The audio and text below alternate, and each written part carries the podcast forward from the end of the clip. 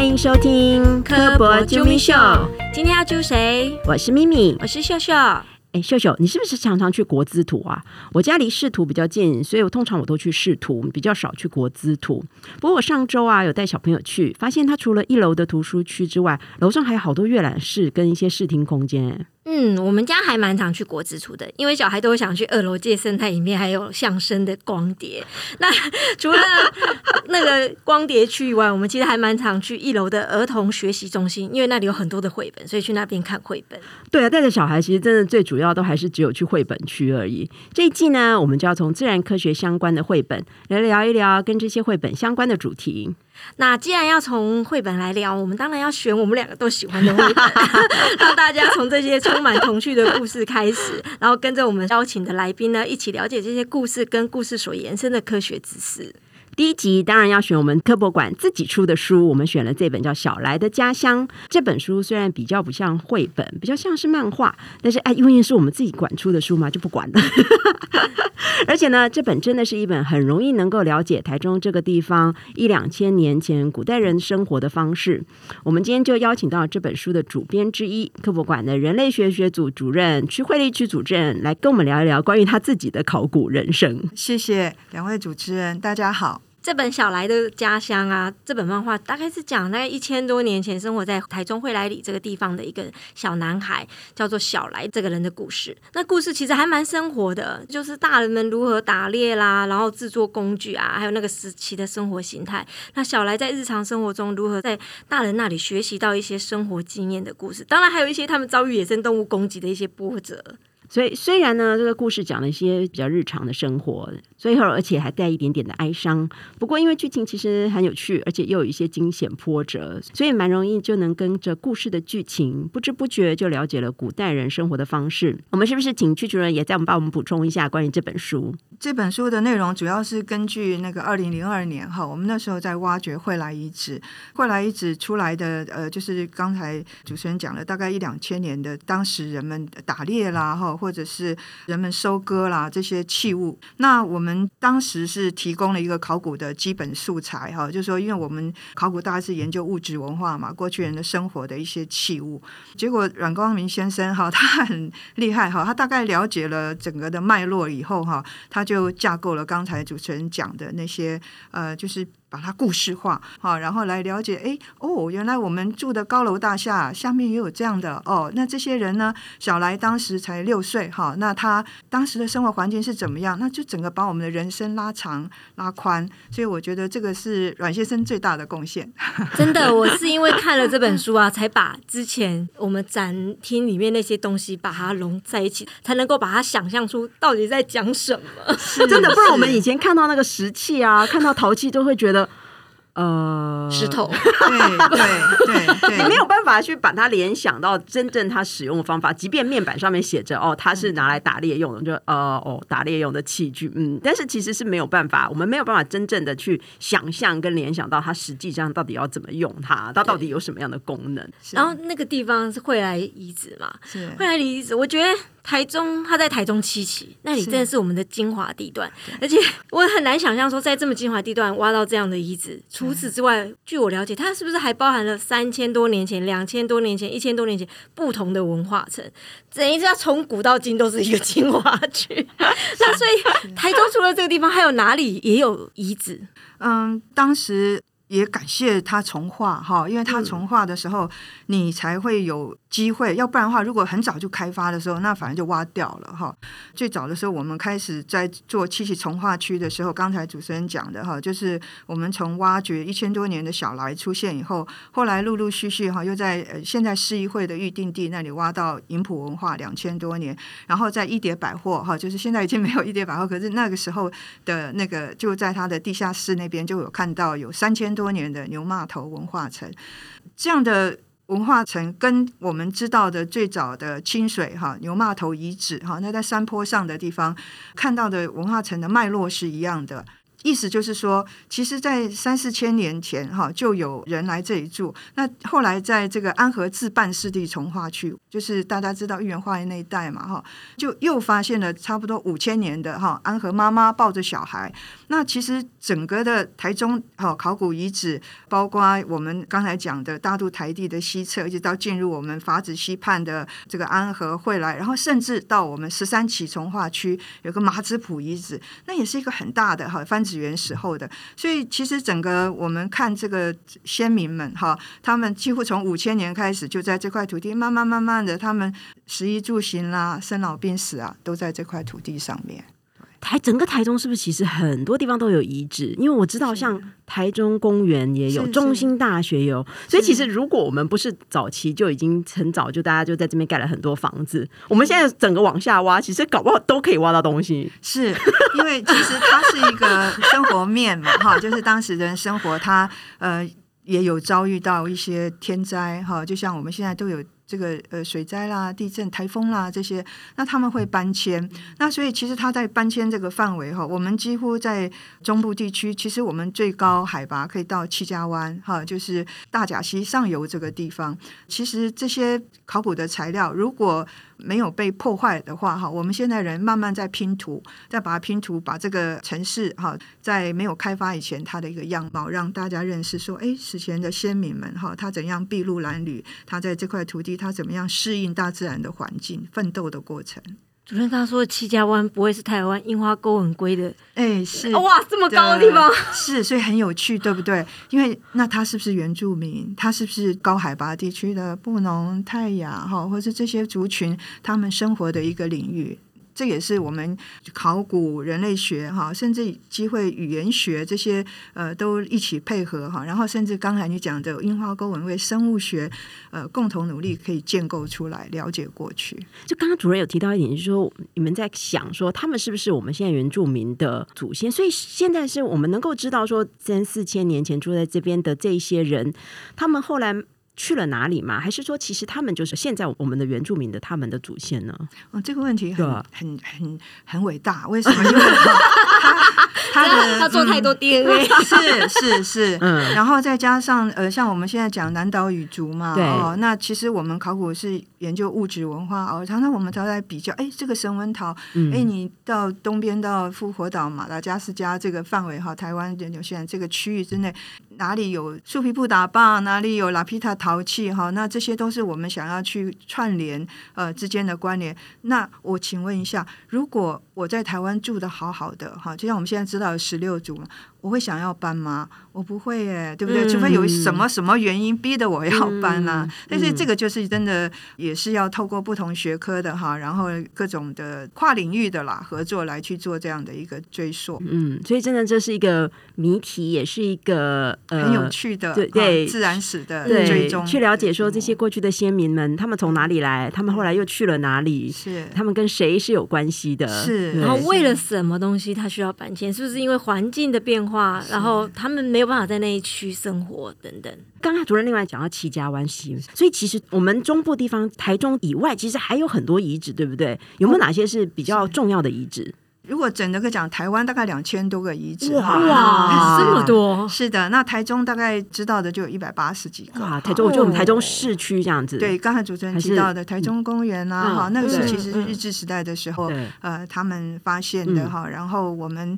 刚好他在公园在盖厕所的时候就被我们注意到哈，哎，这个那时候也是要在做古早台中人的特展啦。我们其实是去那里面取景去拍去拍那个照片的时候，哎，看到说，哎，这个挖厕所旁边的坡面哈，哎，怎么有神文桃啊？那跟文字处交涉以后呢，就愿意让我们做几个探坑抽样。那抽样的时候就出现比较大的陶罐哈，可以拼起来的。那还有出现一些玉器。那其实这些玉呢是花莲丰田玉。哦，其实很有趣的，就一直是说三千多年前牛骂头人哈，哎，他就会有很多的贸易，对不对？因为我拿我的呃跟你换你的玉嘛，哦，那从花莲啊，中央山脉，甚至可能是普里哈，然后到我们台中公园，花莲很远呢。是，我这举兵是不是也有？是的，所以我想，哇，他那时候我在那里看到的时候，我就觉得，哇塞，他要怎么越过来，然后到这里，我真的很难想象。哎，是一个哈，一个可能就是他背着玉材哈，玉材，因为他想要来跟你换东西嘛，哦，他背着玉材，然后到这边我跟你换，那。玉匠哈，就是帮我们做这种耳环啊、手镯的玉匠哈。那也许是我们本地的哈，哎，他就会开始去想要怎么样的去做这个材料，把它雕刻成这个你想要的一个器物。那所以这个之间的关系可以去让我们去了解很多。哎，以前的人的食衣住行其实跟我们现在一样，他们也很爱美哎，哈，甚至在陪葬品当中也有 这种玉啊哈。另外就是说。你如果既然是玉从东部来，那跟卑南遗址啊，哈，或是刚才讲的曲兵遗址啦，哈，那我们西海岸牛码头啊，他们知道有什么样的关联，我们都可以去去诉说这一段呃没有文字的历史。所以知道他们东部的人拿了玉，跟我们这边中部的人换了什么吗？我们在猜哈，就是大家物物交易嘛，哈，换不同资源的东西哈，就是你这边有什么哦，你打的猎物啦，和我这边有什么不同的哈，我们去交换一些生活上的必需品了。所以没有特别发现，就是有什么是东部没有，中部才有，然后被换过去这样，没目前没有发现这样子的东西。是的，因为三千多年的人，你没有办法叫起来问啊，哎，你去收购买了什么没有？哈，没有办法。那所以呢，变成是说，从器物上，那假若我看到你的陶器，哎，你这个陶器上的波浪花纹啊，或者是我东部的带把的这样的形式，哎。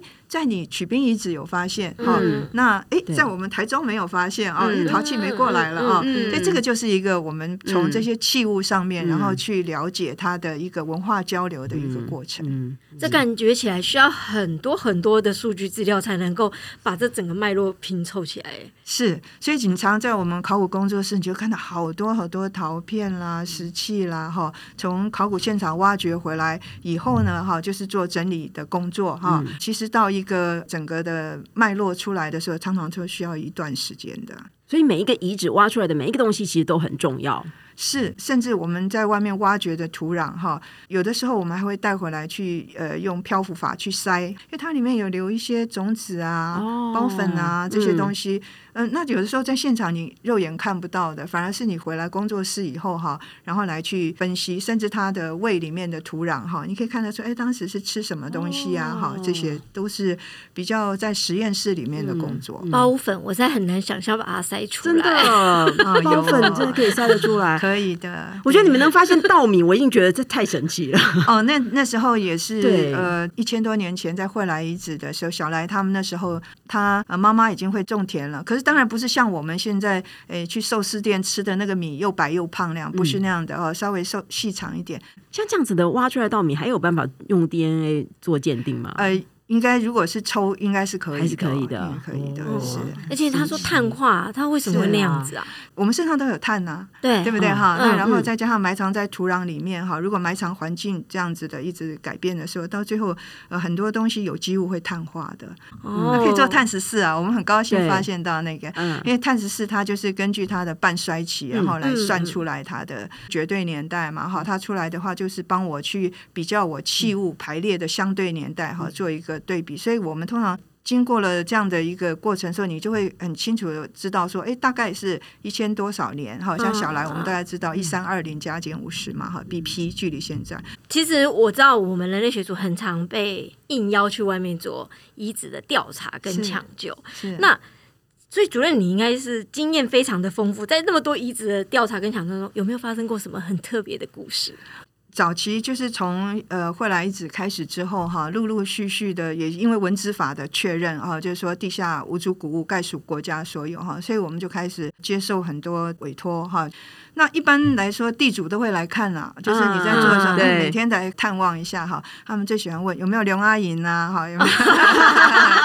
那其实这是我们知道的比较晚近的哈，就是就是有历史记载的时候。那事实上，我们考古学有兴趣的应该是比较早的哈，就是在没有文字记载更早以前的东西。如果真的有挖到龙吟，因为我知道，像好像在国外，他比如说你地主挖到这样的东西，他好像是那个东西的所有权，他好像是可以，他可以游泳那个所有，或者是跟国家对半还是什么之类的。在台湾呢，这他如果真的挖到龙吟，是地主可以分到吗？还是不完全不行，完全归国家所有？是这个很有趣哦，像英国哦，挖掘的费用都是开发商他们要付费的。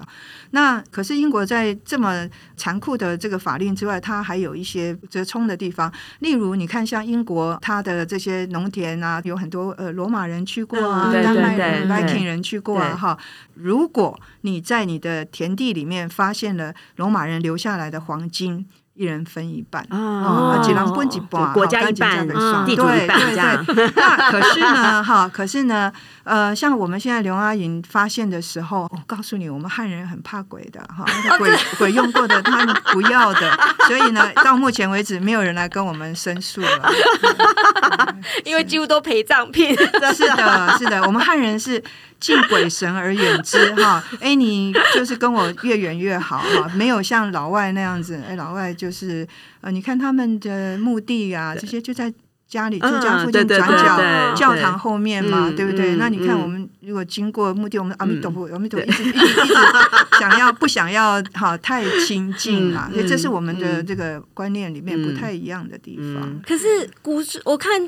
之前的古代人，他们有些的那个墓就葬在自己家的旁边，或者是家里某一个地方，我也很难想象。哎，他们不是汉人啊？对，好吧，对对，我是汉人，是是是。他们真的像小来哈，他们的那个，我们在后来只发现了二十四具俯身葬，趴着哦，趴着哦。那其实就是跟以前我们老师辈哈，宋文勋老师他们在大甲呃番子园哈发现的是一样的，都是俯身葬。所以基本上我们是同一个脉络的哈，年代也差不多，那那个习俗也差不多是俯身葬。嗯，对，汉人大部分都养生直肢啦。对，所以我实在没有办法理解俯身葬，真的。觉得好像没有办法呼吸，有他已经没有在呼吸。他跟我说他觉得没办法呼吸，我说你那时候已经没办法呼吸。是是，他其实不是脸正朝下，他是脸是脸是有一点看旁。小来出现哈，小来出现的时候，他脸是像旁边的哈，可是他的身体是那个，然后他是稍息的姿势，然后脖子还有一个。项链，对，鲨鱼就是那个鱼的哈，鱼的脊椎骨做的项链，就像书里面画的那。是的，就是他其实是，嗯，他妈妈一定很舍不得他嘛，哈，就是就这样的。所以他们以前先民也有很多啊爱恨情仇啦，就是他们的一些这个哈悲伤这些。我们回到那个在人家的自有地挖的东西，地主们会不会很害怕挖到人骨？不喜欢。可是你后来跟他，嗯，就是我们会帮你清干净。对。科博馆会帮你清干净，别害怕。是是是，那反正就是双赢嘛。哦，对，因为文字处也觉得他这件事情就算完成了，再加上科博馆有很好的温室空调的储藏空间哈，所以目前大概就是这样的模式在进行呃城市考古。真的很难想象，我们的下面有很多过去人居住过的痕迹的遗物在下面，而且我知道好像很多遗址其实同时都有很多不同的文化层。对，所以其实不是说都只有一个年代的文化层而已。对他们有一个说法，就是像堆积木。哦，你现在看到的这个高楼大厦哈，一层一层，那我们也是其中的一个层啊。将来还有未来，对不对？有，我才跟怡华说，我们现在人都火葬了，以后考古我们这一个时代的时候，会不会找不到人骨？是人骨不在没关系，有手机啊，看到你你留的手机，你留的是电脑，有没有？这些都会都会很多。我姐姐就说啊，然后我们的夜乐色掩埋场都超级无敌大，跟古代比，真的。都超级无敌大，以后开挖全部都只能现地保存的遗址。是是，呃，不过考古遗址到底可不可以现地保留？哈，它因为牵涉到文化资产哦，那就要考虑它的价值哈。所以那考虑价值的时候，通常就是有一些标准啦，哎，适合展示科教的合适性哈，它的这个学术上的地位哈，像这些就是我们这些呃委员们会去评估它到底值得不值得现地，或是。抢抢救，好，或者是局部抢救，这些都有一些规范的。哦所以我们要看两千年后的人对于我们这些东西，他们怎么认定？对也许他们觉得垃圾掩埋场很重要。是是是，所有的宝藏都在里面，所有的故事也都从里面发掘，而且都集中。对对对，手机最多了。小来这本书里面啊，其实几乎每一幕都是有考据，对不对？比如说他制造陶罐的方法啦，然后打猎工具的制作方式啊，还有割稻的石刀啦，这些其实都是有考据的。而且我们在古代人说故事那个展场里面，也几乎都可以看到这些东西。所以你们人类学家怎么去把这些东西去想出它的使用方式，然后再又把这些使用方式又变成了一个他们的生活方式？我觉得那个过程，你们怎么去建构那个过程？像我们一般来说说挖到的器物哈，一般有直接历史法，我就翻文献比照过去的。像我知道青铜时代出现的鼎形器啊这些，那如果是可以在，只要是台湾原住民的部落里面哈，像我的学姐之前呃陈玉美，她就是去兰屿观察这个雅美人，她跟着她去打猎，跟着她去呃做陶器哈，他们是男生做陶嘛哈，像这些就可以帮助我们去做类比，然后去知道说这个当时。的可能的用途是什么，然后来去了解它的这些食衣住行这些脉络。对啊，你看拿了一个石头，不过边边敲了几个洞，怎么知道它是个石杵？对啊，对啊，而不是因为石头裂了。是，对，这个很有趣，因为几乎很多人都会问哈，你怎么知道那个是石器哈？对。那另外一个是做实验考古学，我们做做看嘛，好像我们带同学小朋友来的时候，那你就打打看，你做做看，你看它从哪里开始崩裂开始，然后我要怎么样去做我想要的，我心里面一定有个蓝图，因为我现在要做的是一个辅助行器哈，我将来要垦地要用的哈，那你怎么样的修这些器物哈？让小朋友用实验考古学的方式做做看，做出来的，然后也让他去锄地看看。好，那很多像我们之前做的辅助行器，就让他去砍树木。哎，他发现你不要看不起那石头很利耶。哦，那就是真的砍得下去的，真的砍得下去。我一直在想说，那个书里面不是有那个可以割那些植物吗？割到那个到底怎么割那个刀子？我实在是好难想象哦。是真的。你看在小来的这本书里面，他还有讲哦，哎，爷爷教你怎么磨哈。对对对。你注意看，那石刀它有一个刃的哈，那这上面有一呃两个洞，让我把呃绳子绳子嘛哈，把它穿进去，然后我是折断折断那个小米的茎啊，好，因为为什么？因为这个小米呃我一束一束的，我不是全部都要吃完，我有时候我会放到我家，把它挂起来哈。而且我觉得主任他们很厉害。因为台中是那个历史城很多，我想说在那一堆里面，对我来说都是石头、石头、石头、石头。你要把那些哪些是器物，跟哪些是原来现在就地的历史要分开来。对啊，我觉得看多了就会了，就会了。对，真的，就所以我们就不是学人类学，我们不是学考古的。科博馆的每个人都跟你说，看多了你就。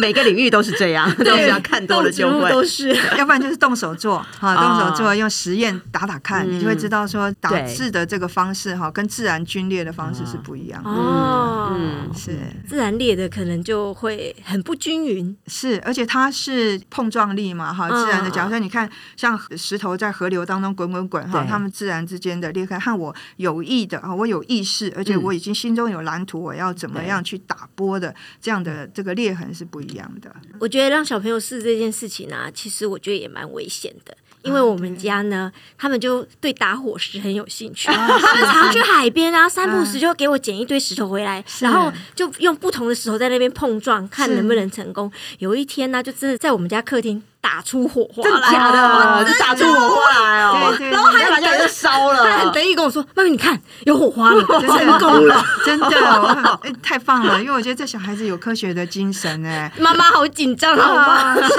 哎，当然，假如他真的就是有一点点火星哦，那像一般以前先民在生火的时候，他还有一些助燃的哈，在旁边容易着火的，然后甚至加上一点空气一吹哈，他才会真的着火。要不然，哎，像我看到这样，我会很高兴的。拍拍手哈，为什么？因为他具有实验考古家的精神哈，然后去了解这个，那会比较快，比较深入。对，是 自己体验过最有感觉。对，他就跟我说哪边石头打起来也会有这个效果，下次我们还要去那边捡。你看，对，太好了，太好了。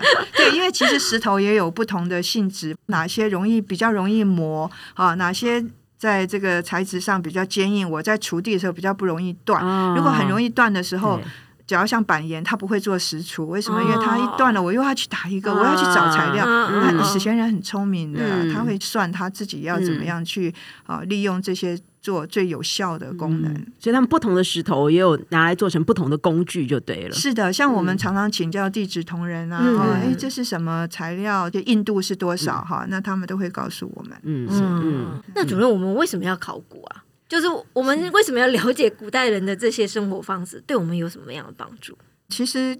考古是属于人类学的一部分，哈。那我们特别是偏重在这个史前，诚如我们所自然科学博物馆是自然史研究自然史的部分，哈。所以我们研究植物、动物之外呢，人类，哈，人类是在演化长河当中一个很重要的部分。那所以呢，透过这种考古，哈，我们可以了解过去人的生活。另外一个原因也是因为，假如我们现在的人不重视这些，嗯，那以后的人也不会重视我们，哈，就是意思说这是一个学问的沉船了。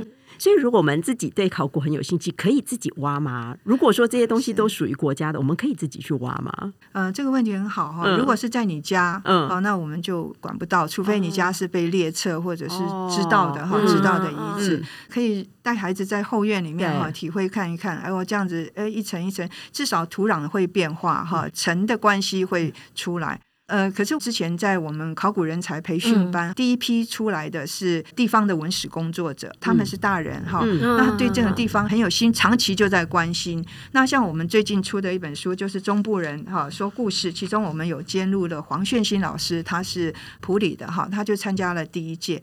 那因为有的时候挖比较累哦，因为其实考古是一个团队哈，从来功劳不是个人，而是整个团队。如果是他没有办法组织这样的团队的时候，那他就是去捡，那他去捡，然后他捡了四千多件标本。当然，他的眼睛看到，因为他已经知道认得石器了嘛，哈。那另外，当看到漂亮的像玉器啊，尤其是刚才讲的这个普里那一带哈，曲滨啊，这些都很多玉嘛。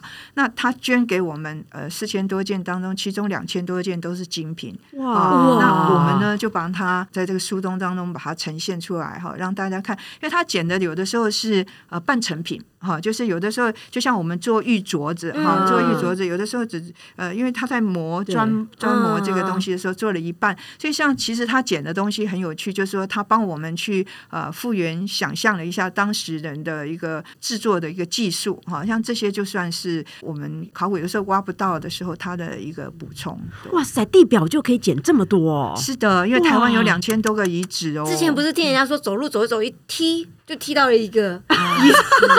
我想说，我一踢走石头，为什么人家一踢就是遗址？所以他都在哪里捡？都在南头，他在南头，因为他住家附近，就在他住家附近。水洼库遗址特别多，他在那个附近捡。所以其实有像主持人说，只要一踢就会踢。为什么？因为其实你如果常来科博馆参观哈，你就会看到说器物哦，原来以前人用的挖工哈，以前人吃饭的这些器物长这样。那以后你就会稍微注意了。我们刚开始挖的时候，我们同事。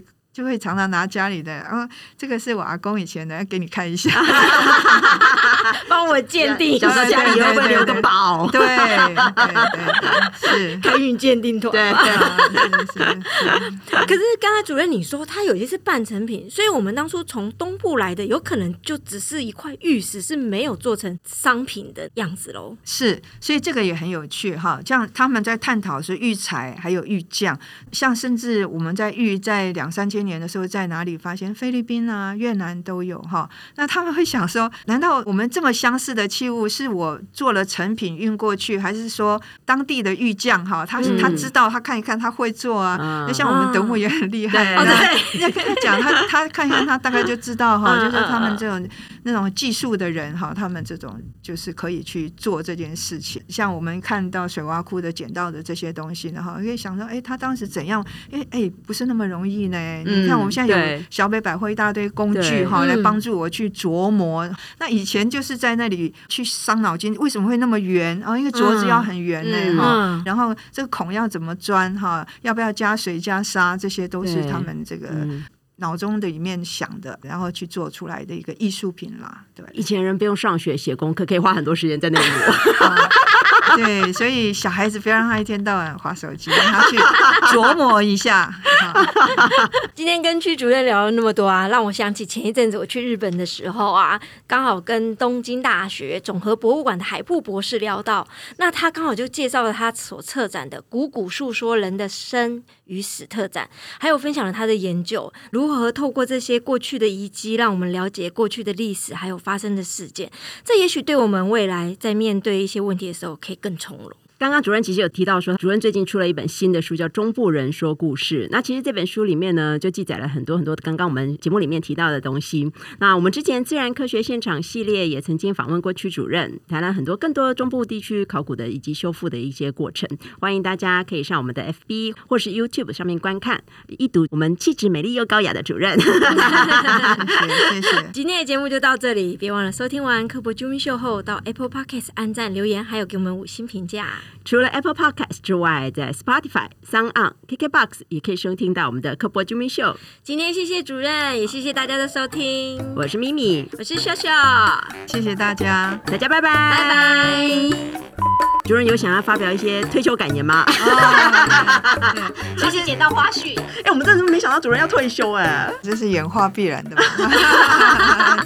哎，刚才也讲海布的那个哦，海布，他之前跟我们学长在台东史前馆林志兴坐那个船，对对对对对对，而且我看了海布那个船，我绝对不会参加那个实验。真的，他也他也实验过很多次，第一次他没成功啊，就他也做过很多竹子的呀，这些那那真的是蛮蛮执着的一个人。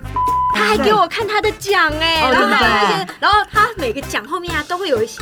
这一支是谁赞助的？因为他他要做这件实验是很很花钱的，所以他们是从台湾划船到琉球，是不是？对，他们说那时候不是有黑黑潮穿过洋流，对，结果哎明明就看到琉球了哈，对，呃下午五点钟左右看到就就没想到海浪就跟你越带越远，马上觉得说要登陆，但是越想不对劲了，就又折回来。为什么？因为觉得你再飘再飘就上不了岸，所以意思说当时先民哈像南岛语族哈。哎，他们真大胆哦！对呀，在一个未知的环境里面，他怎样去啊，去去去克服这样的环境？哎，旁边还有鲨鱼哎！回到古代人生活，我们都不用写功课，不用上班，你只想要真的真的，对呀，对，每天就在那里磨啊磨啊。这我不行，听起来好像也不错。火象星座人没办法做这件事情，我还是打猎适合我一点。OK，那你负责打猎，我负责磨。你看以前的分工合作，对，是。